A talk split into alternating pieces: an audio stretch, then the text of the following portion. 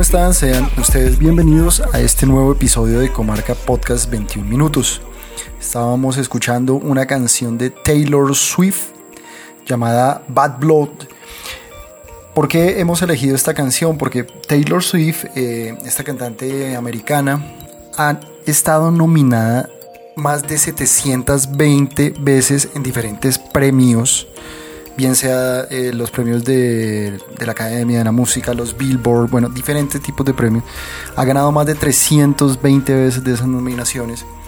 Y además de esto, eh, se convirtió en una gran influenciadora. De hecho, es una de las influenciadoras más relevantes dentro de todas las cantantes. Tiene más de 85 millones de seguidores en cada una de sus redes. Tiene muchas personas que están siempre buscando información de ella, compartiendo lo que ella comparte. Ella es muy activa en redes sociales. Así que bueno, trajimos a una de las canciones más representativas de ella, Bad Blood, eh, bastante reciente, para comenzar nuestro podcast Comarca 21 Minutos.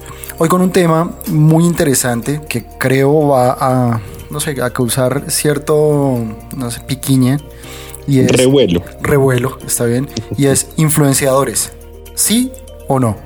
Por supuesto estamos con Tony Rosoff. Tony, buenas. Hola, Encantado de estar aquí otra vez, viniendo a tertuliar sobre temas de marketing, publicidad, branding.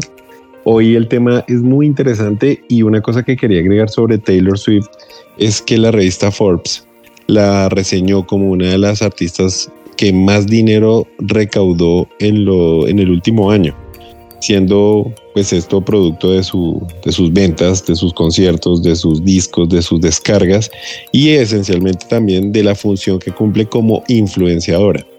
Por eso es que hoy es como nuestra protagonista musical, dado que el tema va a ser ese, hablar de esta figura del influenciador que nació hace pues, relativamente poco tiempo y que muchas marcas eh, han utilizado, algunas con éxito, algunas sin tanto tanta fortuna. Y a ver si resolvemos la pregunta que, que titula este episodio y es influenciadores, sí o no. ¿Qué tal si arrancamos por ahí, Donny? Eh, hablar un poco sobre este concepto como tal de influenciador, como de dónde viene, a qué hace referencia. Bueno, digamos que poniéndonos muy etimológicos con el término, en un sentido muy coloquial, cuando se habla de influenciar, se habla de retórica y la retórica como esa, ese arte de persuadir a las personas para que hagan a través del discurso algo que uno espera que se haga. Ya cuando nos metemos ya en lo, en lo grueso del papel, en, la letra pura, influenciar es un verbo que se introdujo al español en el siglo XIX más o menos, a partir de, de, una, de un galicismo que es influencer. O sea que digamos que el término no es ni tampoco pues súper nuevo, ¿no? Y ese, y ese término influencer se fue extendiendo a lo largo del siglo XX hasta que se generalizó en pues, todo el ámbito hispánico. Las diferencias entre influenciar e influir no son así como significativamente grandes, porque pues ambos, ambos verbos digamos que apuntan a lo mismo, pero digamos que aquí ya se, se, se, utiliza, se verbalizó de esa forma al referirse a las personas que son capaces de anunciar productos, porque es que esa es otra de las de definiciones que la Real Academia promueve, ¿no? O que tiene en su página o en su diccionario, que influir es un sinónimo de anunciar. Por consiguiente, uno podría decir que no todo aquel que influencia vende, sino anuncia. Hay muchas personas que son influenciadoras, pero no necesariamente convincentes. Bueno, no sé, para, a, mí me queda suficientemente claro, ¿no? Y, y creo que podríamos ejemplificarlo con algunos de los fiascos que, que, se han visto en algunas marcas con algunos de estos influenciadores, como tratando de, de pasar por muy naturales a la hora de anunciar una marca o de mostrarle a sus seguidores cómo ellos interactúan con los productos o los servicios de esa marca y pues de, definitivamente no ha funcionado. O sea, porque no se ve natural, se ve impostado, mm, se ve libreteado y así no funciona realmente. el- Además que aquí hay que tener en cuenta una cosa y es que cuando una marca adquiere la voz, la forma de una persona, teóricamente uno le está dando casi que toda, toda la responsabilidad a esa persona de llevar la imagen de la marca. Por consiguiente, si esta persona se equivoca en, en uno de esos contenidos, pues ahí inmediatamente la marca es la que va a verse afectada. Y hay ej- ejemplos de todos los tipos, ¿no? Sí, no se la Creo que- cobran a la- a la persona, no se la cobran, se la cobran a la marca. Claro, se la cobran a la marca por haberle dado dinero a esa persona. Creo Yo- que aquí tenemos un, varios ejemplos. Yo creo que uno de los, de los recientes aquí en Colombia fue el de, el de Maleja, Maleja Restrepo. Maleja Restrepo. Eh, eso fue el año pasado.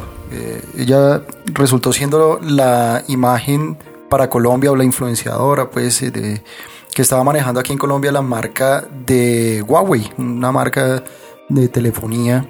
Y le entregaron un Huawei y la enviaron de viaje por Europa. La enviaron hacia París. Llegó al aeropuerto, al Charles de Gaulle.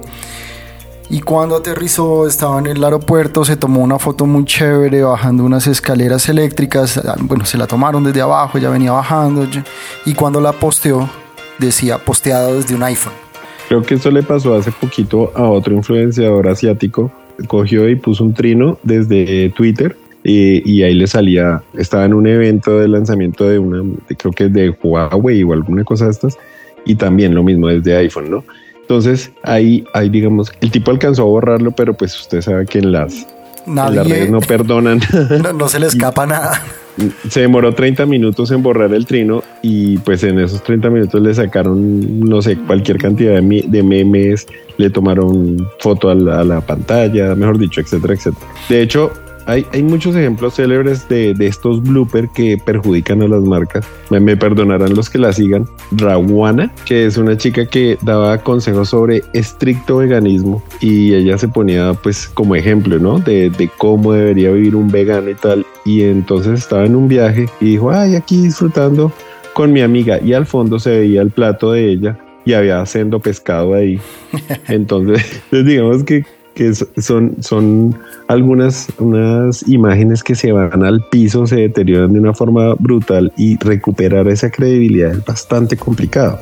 Y además que le cuesta mucho dinero a las marcas. Yo recuerdo en, en qué mundial fue cuando sucedió lo de Suárez, el, el famoso mordisco de Suárez.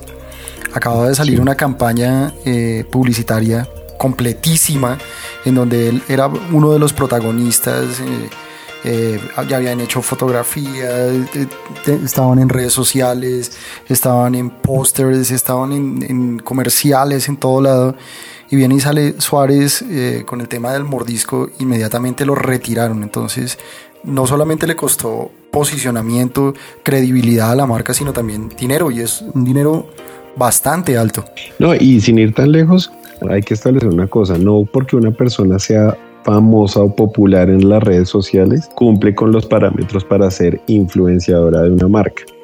Digamos que, citando un ejemplo muy, muy coloquial y muy castizo, esta niña Epa Colombia o eh, la otra chica que se llama Gina Calderón, son personas que a pesar de que uno se meta a sus perfiles y tienen 400 mil seguidores, son personas que representan como todo lo que no está bien en materia de comportamientos.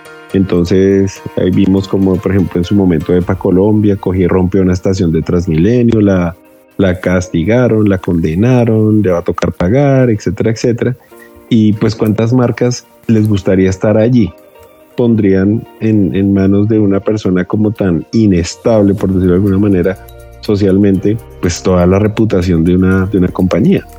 ¿sí? Porque uno sabe que el día que la, la otra chica, Gina Calderón, se tomó unos tragos, que ahora se la pasa bebiendo, y sale y, y en plenas pandemias de- coge y registra la fiesta sin medidas, ni tapabocas, ni nada de esa vaina, y, y- y una marca pagándole pues a este tipo de personas. Entonces hay que, digamos que este tema hay que abordarlo con pinzas y para eso pues es este podcast como para darle una pequeña guía a nuestros a nuestros oyentes y a la gente que nos sigue. Yo quiero, yo quiero hablar como de unos consejos, unos tips que se deben tener en cuenta a la hora de utilizar un influenciador a favor de nuestra marca, de una nueva marca.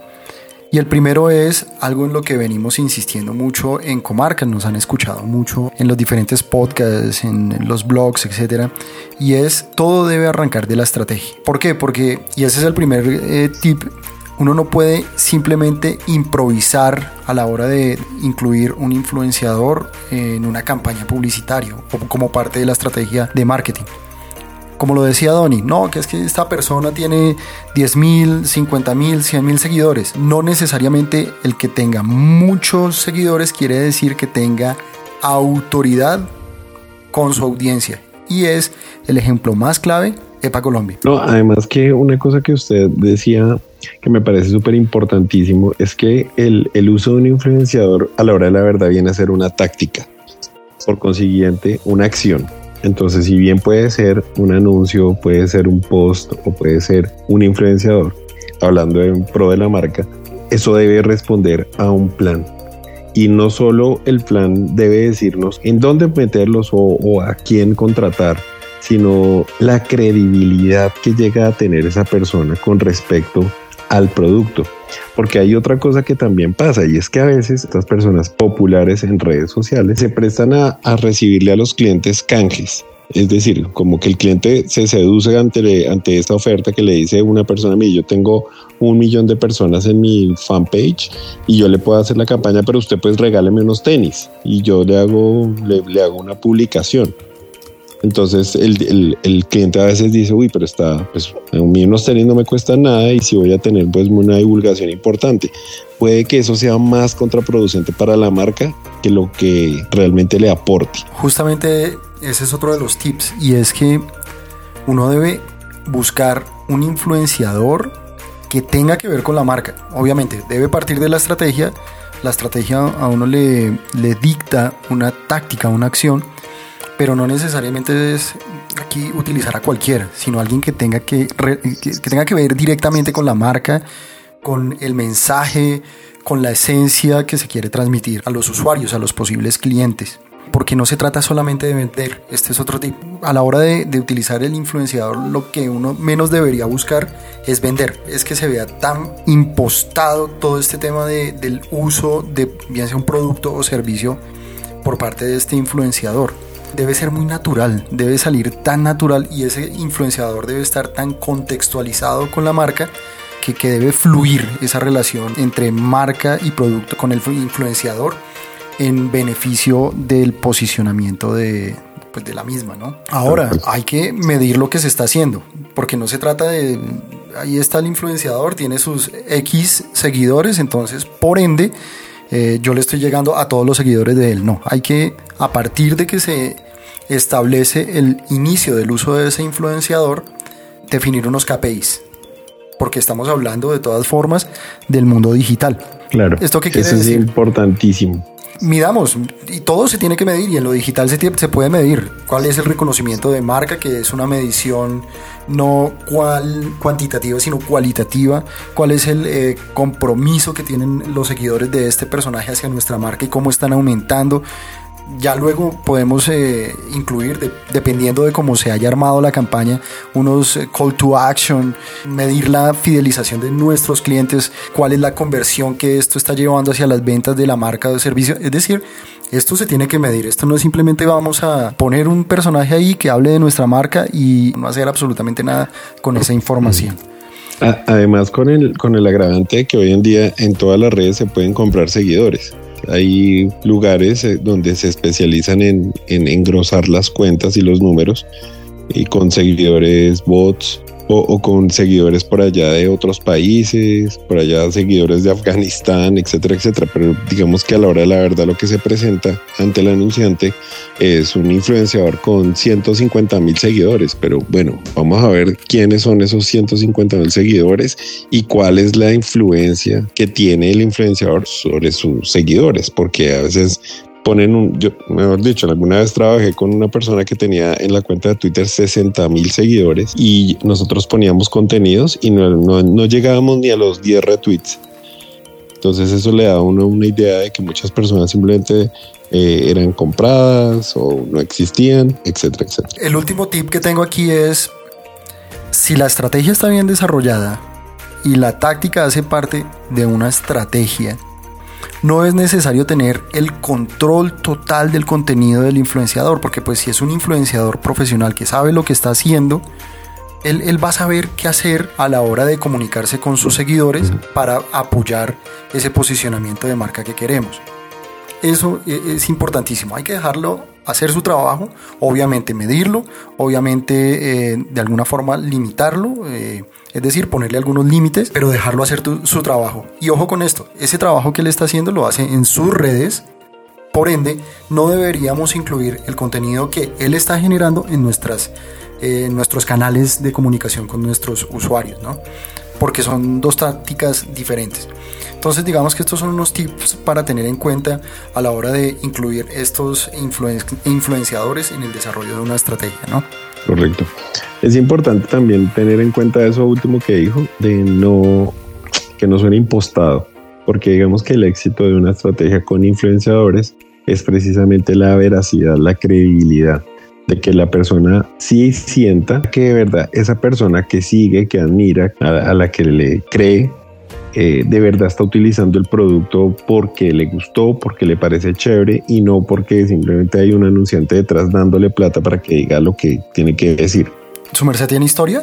¿Se trajo la historia hoy? Sí, yo pensé que me iban a, a pasar de agache. bueno, rápida. Es una historia em, que se llama No es oro todo lo que reluce. Y dice así.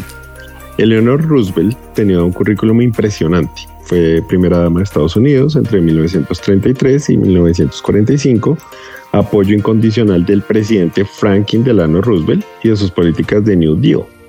Tras la muerte de, su esposo en 1945, continuó siendo una autora, conferencista, política y activista célebre a escala internacional. Luchó incansablemente por mejorar el estatus de la mujer trabajadora, aunque se opuso a la enmienda de igualdad de derechos por considerar que afectaba negativamente a las mujeres. Fue delegada a la Asamblea General de las Naciones Unidas desde el 45 hasta el 52 y presidió el comité que redactó y aprobó la Declaración Universal de los Derechos Humanos, mejor dicho, la señora una tesa. El presidente Truman la llamaba la primera dama del mundo en reconocimiento a sus logros en el campo de los derechos humanos. Fíjense del perfil que estoy hablando. Por eso, cuando esta mujer extraordinaria aceptó anunciar una marca, parecía que nada podía torcerse. Pero por desgracia, para todos los interesados, el asunto no acabó demasiado bien. En un anuncio televisivo para la margarina Good Luck, Eleonor tenía que decirle a los telespectadores, la nueva margarina Good Luck está realmente deliciosa. Le pagaron una cantidad para aquella época pues magnífica, 35 mil dólares, pero lamentablemente los resultados no fueron los esperados ni para la empresa ni para ella. Eleonor recibió, mejor dicho, un bulto de correos con el ingenio y la sinceridad que la caracterizaban, con todo después. La mitad de las cartas expresan que sus remitentes están tristes porque piensan que he dañado mi reputación. Los de la otra mitad están felices exactamente por el mismo motivo. ¿Cuál es la moraleja de esta historia? ¿Cuál, cuál? Hacer publicidad con alguien famoso afecta tanto a esa persona como a la marca. Si eliges a una persona conocida para tu anuncio, pregúntate, ¿aportará valor a ambas partes? Qué, qué, qué buena moraleja no se trata solamente todo hacia la marca, ¿no? Sino claro, que pues, obviamente puede perjudicar. Claro, el influenciador también eh, eh, está poniendo su pellejo ahí, por decirlo de alguna forma muy coloquial. Ellos trabajan con su marca personal. Eh, también deben pensar ellos que cuál es el producto que están anunciando. Puede ser que pase todo lo contrario a lo que estábamos viniendo hablando, ¿no? Que el producto se comporte mal o tenga una mala, mala experiencia para el usuario final y eso afecte la marca personal del influenciador. Entonces también tiene que cuidarse el influenciador de qué marcas publicita. Es una, es una gran apuesta para cada uno. Entonces allí, bueno, nos, nos atrevemos a responder esa pregunta, influenciadores, sí o no. Yo creo que sí. Bien controlados, muy planeados, eh, debidamente planificados y prospectados dentro de una estrategia, ¿no? Si, si la estrategia lo dicta eh, y la táctica se desarrolla como debe ser, bienvenidísimo. Como respuesta a una estrategia, un plan, perfecto, bienvenido. No todo es malo. De hecho, hubo un movimiento en LinkedIn que promovía, ya, vamos a acabar con todos los influenciadores. Claro, no tuvo los frutos, todavía existen, están ahí, pero siempre tuvo buena resonancia en el sentido de que mucha gente ya no les creía, ya no les creía. Bueno, yo creo que la invitación ahora es para, para nuestros oyentes. Que nos, sí. dejen, que nos dejen sus comentarios en nuestras redes sociales. Pásense por las redes sociales y nos, nos ayudan con esta pregunta. ¿Qué creen? ¿Influenciadores sí o no? ¿Cuáles son sus puntos de vista? Eh, ahí están nuestras redes sociales. Estamos en Facebook como eh, arroba comarca MA. Estamos en Twitter como Somos Comarca y nos pueden encontrar en www.comarca-almedio-ma.com. Yo veré, compartan el contenido, den like y de verdad si tienen historias sobre esto de alguna experiencia que han tenido con, con respecto al tema del día, que fueron los influenciadores, échenla ahí que nosotros la, la, le hacemos eco aquí en el programa. Muchísimas gracias por estar con nosotros en Comarca Podcast 21 Minutos. Donny, muchas gracias. A su merced y a todos los que estuvieron con nosotros en este sabroso momento. bueno, ahí nos vemos.